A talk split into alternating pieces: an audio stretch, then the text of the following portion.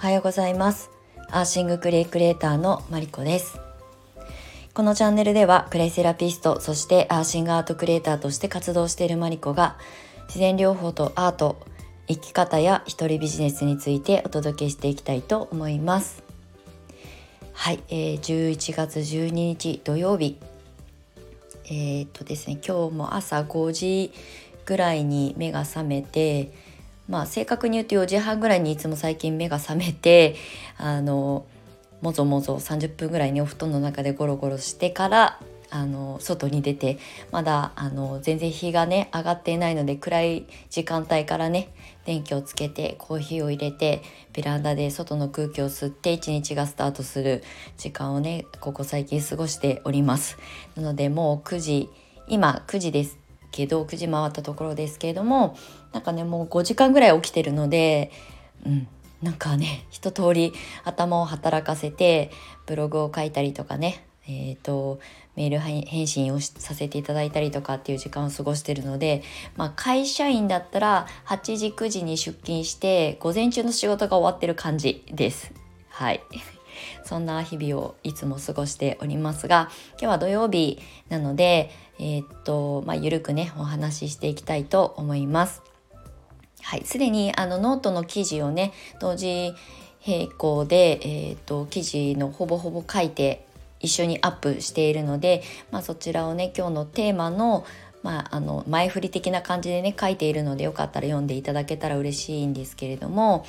あのここ2日3日で届いた本が2冊ありましてまあ Amazon でね買ったんですけれどもあの1ヶ月ぐらい前に予約したんですよね。あのその本は何かっていうと NFT に関しての、えーと、本。でえ、ー、と底辺営業マンが NFT に出会い100日で人生が変わった話っていうねあの Voicy で今音声で言うと Voicy でね発信されている宇治なさんっていう方の本がすごく気になったので、まあ、予約してたんですよね。それが昨日届いたんですよ。はい、で1ヶ月ぐらい前に予約してたものがまあ昨日届いたっていう感じなんですけれども。でもう一冊の本がねあのえー、スタイフでも発信しているあのアーユルナースのリエさんっていうね種子島に住んで元看護師が、まあ、アユルベーダを通して、えーと、自然療法とか対処療法とか、えー、あとは生き方みたいなことをね発信されている、まあ、一応うちのコンサル生でもあるんですけれども彼女がねインスタでシェアしてくれていた「お金のいらない国」っていう本がすごい気になってしまって数日前にポチったんですよねアマゾンで。でそれも一昨日届いてまだあのペラペラっと目次しか読んでないんですけれどもすごい気になっちゃってでこの2冊を並べた時にお金がいらない国お金のいらない国っていう本と、まあ、底辺営業マンが NFT に出会い100日で、まああのまあ、内容で言うと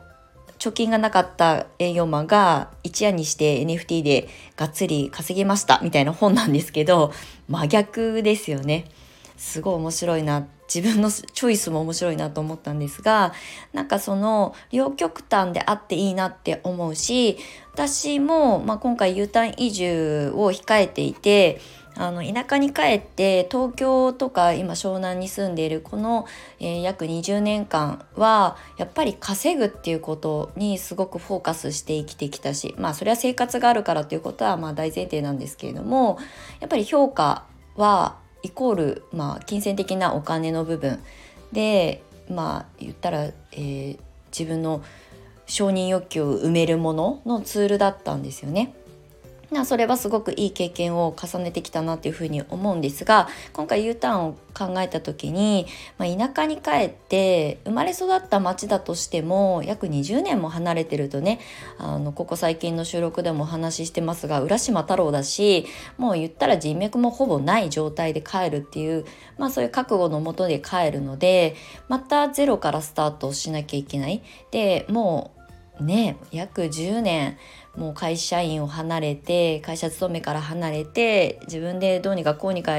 あの生きてきた人間なので今更組織の中に例えば会社員に戻るとかまあ、帰ってすぐにねクレイセラピーの仕事が形にならないってなると、まあ、家はどうにかこうにか実家があるので、えー、家賃が発生することは今のところないんですけれどもでもねあの携帯代払ったりとかって現実的に出ていくお金っていうのはあるのでやっぱりお金は無視はできないしやりたいことを今この日本国内であの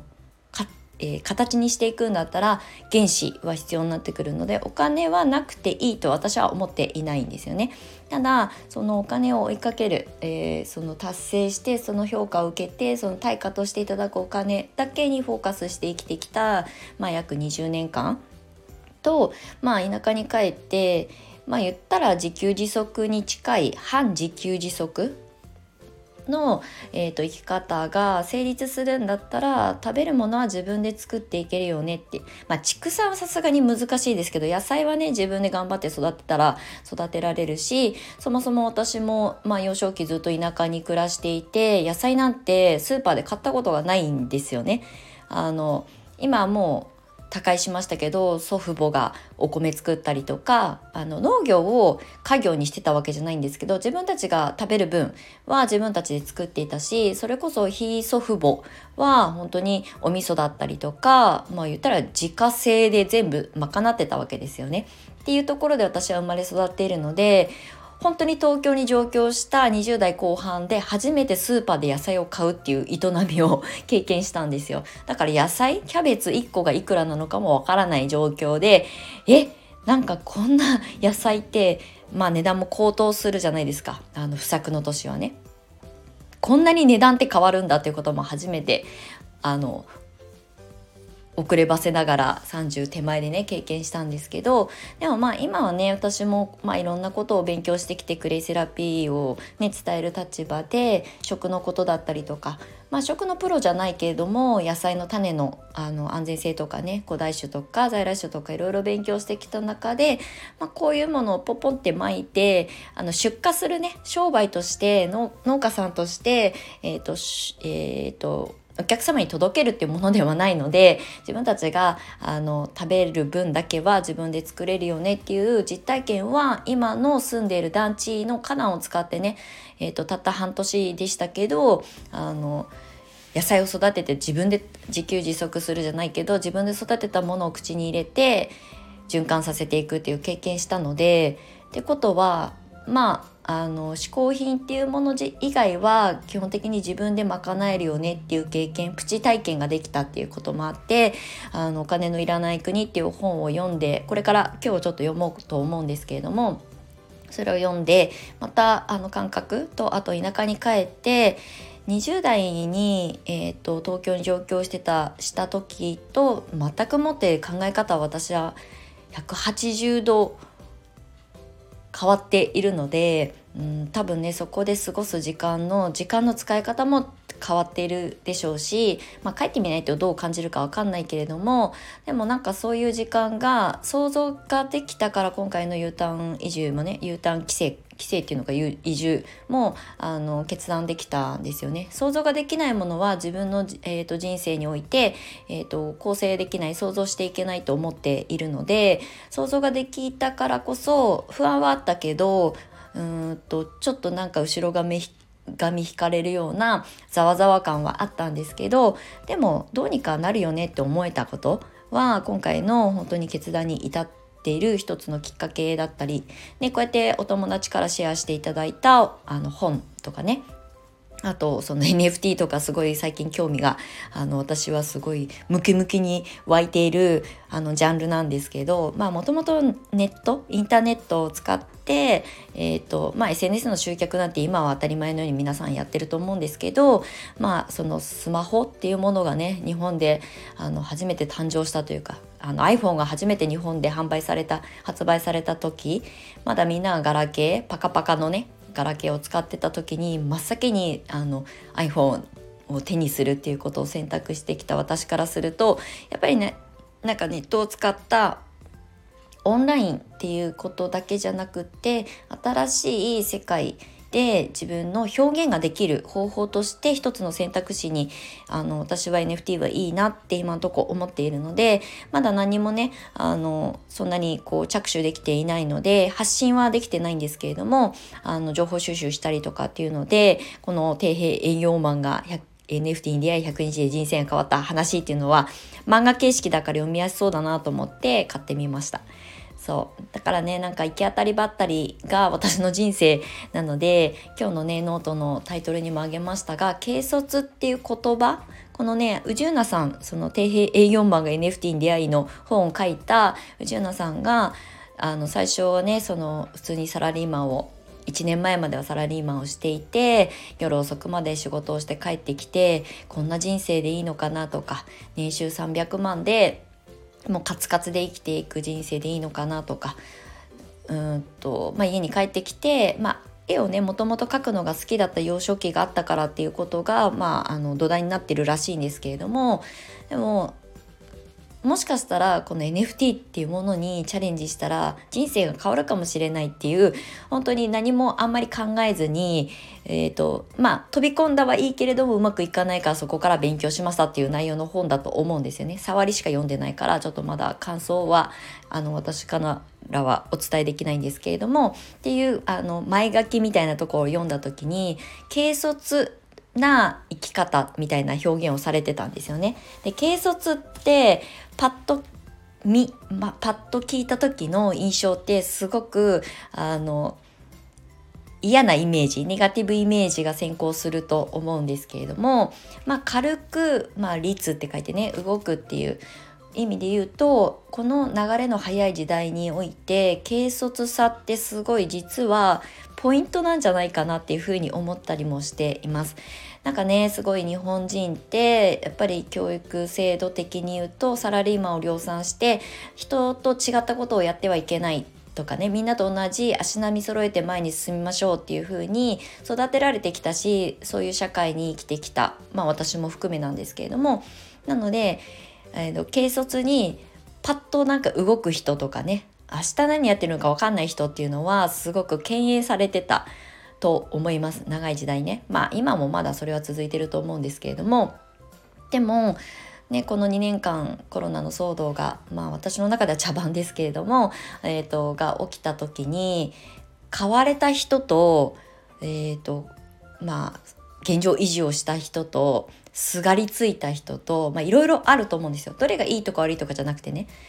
だけど変わろうとして場所を変えたり住む場所とかねえーと、あとは仕事の仕方リモートワークがなんか普及したからリモートで仕事をしていく、まあ、副業を自分でも考えて動き出した人とねでも結局会社に戻っていつも通り今まで通りの生き方を選択した人に結構分かれたなっていうふうに思います。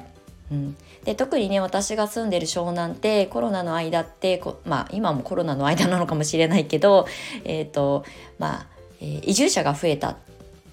まあ、特に東京にね通勤するのにもそんなに距離が離れてるわけじゃないし、まあ、海みんなが憧れる、まあ、湘南ライフみたいな海があってそこの近くで、ね、コーヒー飲みながらベランダでパソコン開いて仕事をするみたいな なんかこう憧れの形をね皆さん追い求めたからこそ湘南不動産バブルが起きたんですよね。これは私もあの去年一昨年とか不動産会社の社長さんとかがねお友達にいるのでいろいろお話伺ったらやっぱ今ねまえちゃん本当に賃貸物件ないんだよ特に単身者のあのセカンドハウスみたいな使い方で使うような賃貸物件がどんどんどんどんあの埋まってっちゃって本当にねないんだよって私も引っ越しをしようと考えてた1年前1年、まあ、約2年前3年前から本当に物件探ししてたんですけど本当に見つかんなかったんですよ。そうっていうぐらいあのゴロッとあの世界線が変わったというかねっていう中でやっぱり早くいち早く動いた人は不動産その賃貸物件もしあのしっかり、えーとそこの場所を確保できたと思うんですよね。でそれを見届けてえーと、今じゃないと思ってとどまった人と先に動いた人っていうのはまた多分生き方が変わってきていると思うのでそういう意味で言うとその軽率っていう言葉の意味をね私もググって今日あのググ辞書とかねいろいろこう Google で検索すると上位表示されるものから見たんですけどやっぱりね後先考えで考えずに動くみたいな表現になっているのでなんかネガティブ安定とか安心とは真逆にある言葉なわけですよね。でも今はそれが必要そういう思考が必要になってきている時代だし、えーと、変わることは悪いことではない悪いことっていうかその、えー、ネガティブではないっていうことになんかそろそろみんなが気づいていかなきゃいけない時代だよねっていうのをすごい感じていますみたいな記事と今この収録に至っております。軽率万歳っていうかね後先考えずに考えても分かんないし3年後の自分とか3年後自分を取り巻く環境がどうあるかなんてもう自分ではコントロールできない時代に私たちは今生きているんですよね。だから本当に感情に任せてで飛び込むと軽率だって言われますけど自分の感覚直感しかもう信じられるものがないんじゃないかなっていうふうに思ったりもします、まあ、私は感情と感覚だけで生きてきてしまってる人間だから余計そういうふうに、ね、メッセージになってしまうかもしれないんですがもうエビデンスとかこういうふうにやったらうまくいくっていうテンプレートみたいなものがもうそぎ落とされてどんどんこう崩されていってしまってる今の時代。なんかこういうふうにやったらうまくいくよっていうそのまあ方程式みたいなものがまあ人が違えばね結果が違ったりするのと一緒で時代が変わってね去年うまくいったことが今年うまくいかないってことを私も肌ですごく感じています。なので軽率っていう言葉に今日は表現としてね尖った表現にしましたけれどもあの本当にこの瞬間瞬間を切り取ってえーと明日がないっていう覚悟のもとに生きていくってなると結構すごいプレッシャーになると思うんですけどだってね明日本当に生きてるかどうかなんて誰からも保証されていない人生をそもそも生きてるんだから仕事も生きる場所も関わる人も自分でそうやって瞬間を切り取って選択していくことがとっても大事な時代になって逆にそれが本質的な時代になったなっていうふうに私は思っています。ということで、まあ、週末のねお天気のいいあのこんな、えー、真っ昼間に熱く語ってしまいましたがあのまあ年をねこれから越そうとするこの年末に向かうタイミングっていろんなことを考えられる方も多いと思います。2023年を迎えるにあたってチャレンジしたいこととか、えーと、もやもやここ数年考えてたことがね結局この1年間何も着手できなかったってちょっと自分を責めたりとか、えーと肯定できなかった部分もあったりする方もいるかもしれないのでで私も来年に向けてね新しい環境で、えーと、また再チャレンジするのでこのねタイミングこの年末が迫ってくるタイミングっていろいろ頭を巡らせると思うので思考をね。なのでそういうタイミングに、まあ、こういうお話がちょっとあの取り留めもないダラダラしたお話になっちゃいましたが届けばいいなっていうふうに思ったので、まあ、こういうお話の収録になりました。はい今日もあの気づくとね最近時間関係なく喋ろうと思ってるので、まあ、20分弱の収録になってしまいましたが、えー、最後まで長い収録にお付き合いいただきましてありがとうございました。なんかね素敵な2023年風の時代と言われてあの近しいこのここ数年間まあ、いよいよなんかこうスピリチュアル的に言うと2023年3月にそれがもっと本当に扉が開くっていう風に言われてるみたいなのでまあ今タイミングとして準備してるものに着手するっていうあの大切な貴重な時間だと思います。はいということで今日も一日あの今日一日は今日しかないのであの後悔ない一日を過ごしていきましょう。はいということで長い収録に日々日々長くなりますがお付き合いいただきましてありがとうございます。ではまた次回お会いしましょう。アーシングクレイクレーターのマリコでした。ではまた。